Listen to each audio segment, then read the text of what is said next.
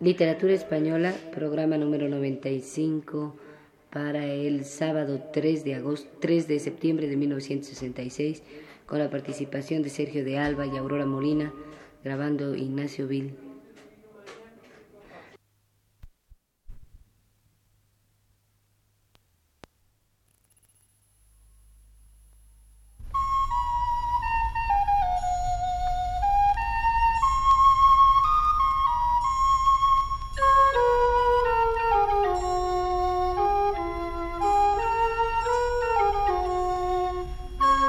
Presentamos ahora Literatura Española, programa a cargo del profesor Luis Ríos.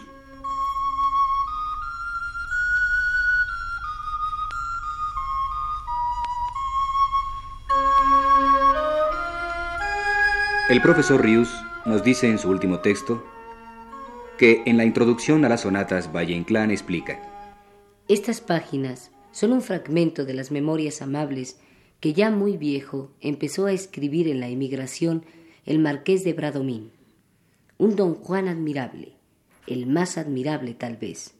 Era feo, católico y sentimental.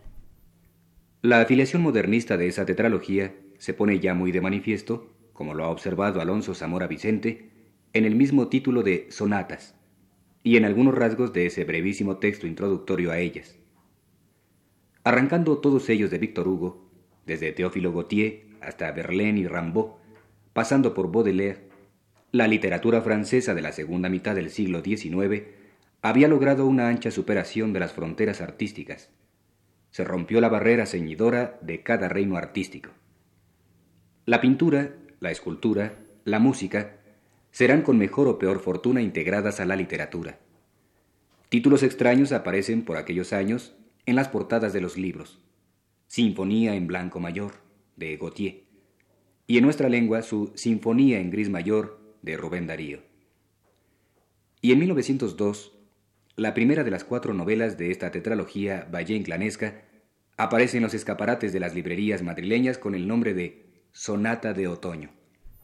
Si existe una correspondencia entre las estaciones que dan nombre a las cuatro novelas y a la edad de su protagonista, el marqués de Bradomín narrándonos sus amores de mocedad en la de primavera y los de su senectud en la de invierno, no guardaron ese orden cronológico al aparecer al público, ni seguramente al ser escritas. La primera en aparecer, como antes dije, fue la de Otoño, en 1902, y distanciadas un año las unas de las otras, en este orden salieron de las prensas las otras tres, Sonata de Estío, Sonata de Primavera y Sonata de Invierno. Ya en pláticas pasadas me detuve a comentar que el tema de Don Juan, tratado en todos los géneros literarios, fue muy del gusto de los autores modernistas y de la generación del 98, y Valle Inclán centró en él, reencarnado en la persona del marqués de Bradomín, la composición de sus sonatas. El modernismo de su concepción frente a la concepción romántica del Don Juan de Zorrilla y a la barroca del de Tirso de Molina se haya ya anunciado en este breve texto introductorio que antes leí. El adjetivo admirable que Valle Inclán le impone a su personaje delata, como Zamora Vicente nota, esa afiliación con toda claridad.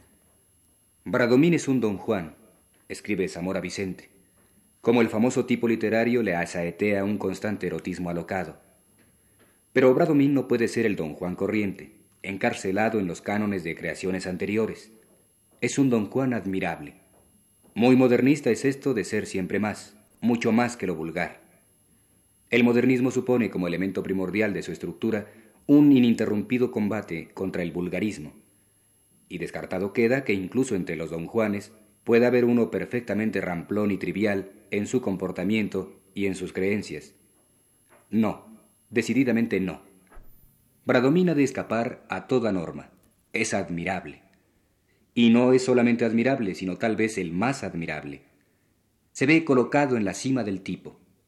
Tiene desde su altura galante a todos los demás don Juanes sometidos, vigilados.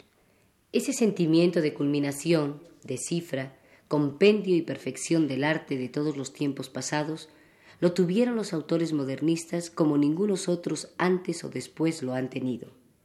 Eran, no cabe duda, unos formidables soberbios, y a esa actitud se deben muchos de sus hallazgos magníficos, lo mismo que sus capitales defectos, a juicio del lector de nuestros días. Por esa insuperable altura en la que se creían históricamente colocados, no rechazaron, como lo hicieron y lo hacen otras generaciones de escritores, esta o aquella época del arte, sino que por el contrario, todas las quisieron asimilar a su nueva invención, a su nuevo estilo depuradísimo. Lo mismo lo popular que lo culto, igual lo medieval que lo renacentista, lo barroco que lo dieciochesco y lo romántico. Hasta en los momentos en que su palabra quería ser más llana y objetiva, refiriéndose a su obra, no puede dejar de traslucir Valle Inclán esa conciencia de superioridad a la que, como los demás modernistas, se creía destinado por la historia, por el momento en que le había correspondido vivir y crear. Esto podemos notarlo en estos párrafos suyos que Gómez de la Serna reproduce en la biografía del autor gallego, explicativos de sus sonatas, en los cuales afirma En ellas intenté tratar un tema eterno. El tema, si es eterno, por mucho que esté tratado, no está agotado nunca. El tema eterno es piedra de toque donde se mide el esfuerzo y el mérito de cada autor, y por ello todos debemos intentarlo. Don Juan es un tema eterno y nacional, pero Don Juan no es esencialmente conquistador de mujeres. Se caracteriza también por la impiedad y por el desacato a las leyes y a los hombres. En Don Juan se han de desarrollar tres temas. Primero, falta de respeto a los muertos y a la religión, que es una misma cosa. Segundo, satisfacción de sus pasiones saltando sobre el derecho de los demás. Tercero, conquista de mujeres, es decir, demonio, mundo y carne respectivamente. Don Juan es el ángel rebelde, es monstruo y no engendra, es eterno y no se reproduce, como todo lo monstruoso y como todo lo eterno. Don Juan es el ideal para los hombres. Todos los hombres admiran a Don Juan y lo admiran por su trinidad monstruosa. Los don Juanes anteriores al marqués de Bradomín reaccionan ante el amor y ante la muerte. Les faltaba la naturaleza. Bradomín, más moderno, reacciona también ante el paisaje.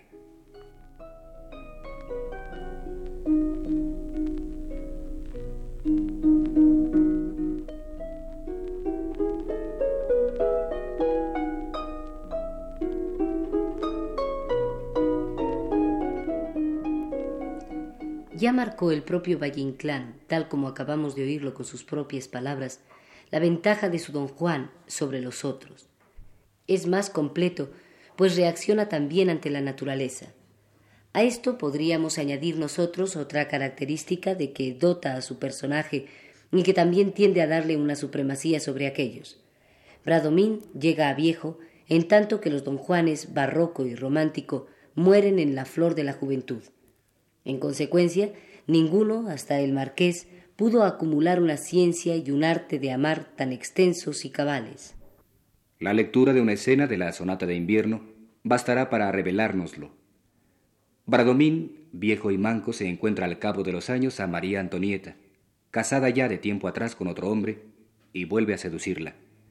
La escena se desarrolla de la siguiente manera.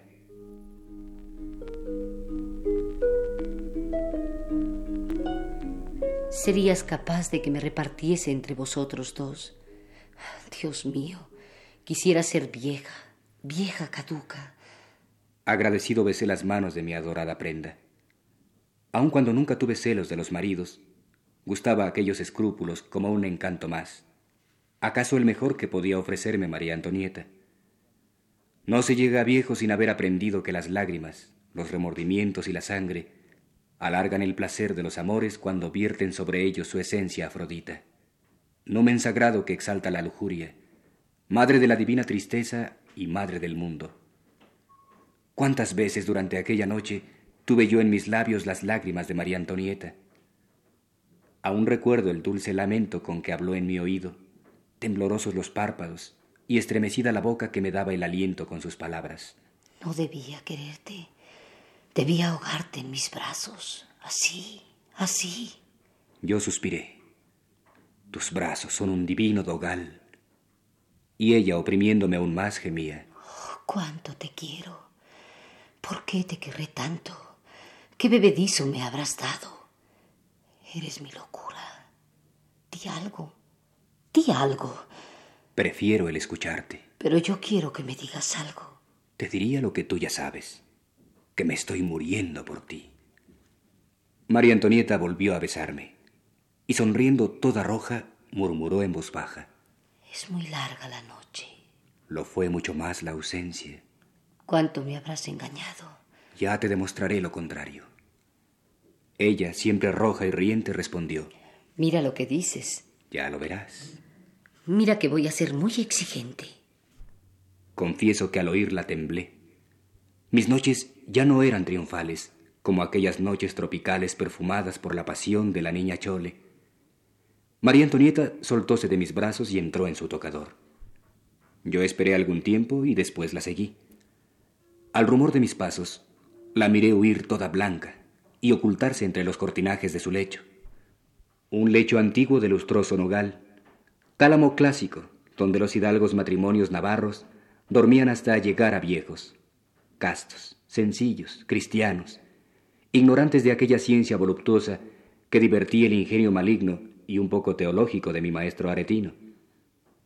María Antonieta fue exigente como una dogaresa, pero yo fui sabio como un viejo cardenal que hubiera aprendido las artes secretas del amor en el confesonario y en una corte del Renacimiento.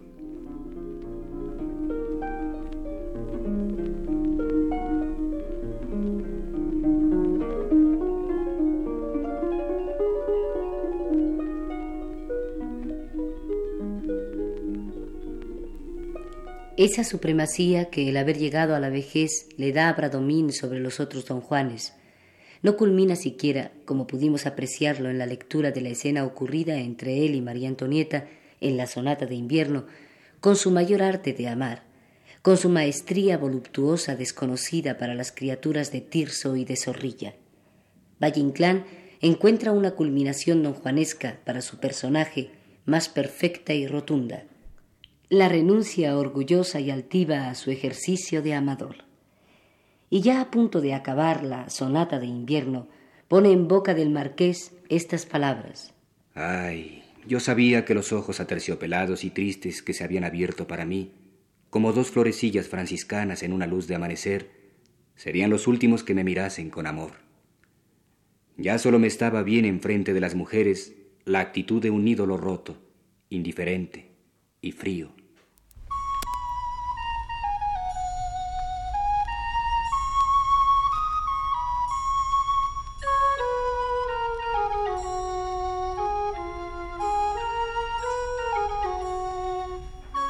Hemos presentado, señoras y señores, Literatura Española, programa que está a cargo del profesor Luis Ríos.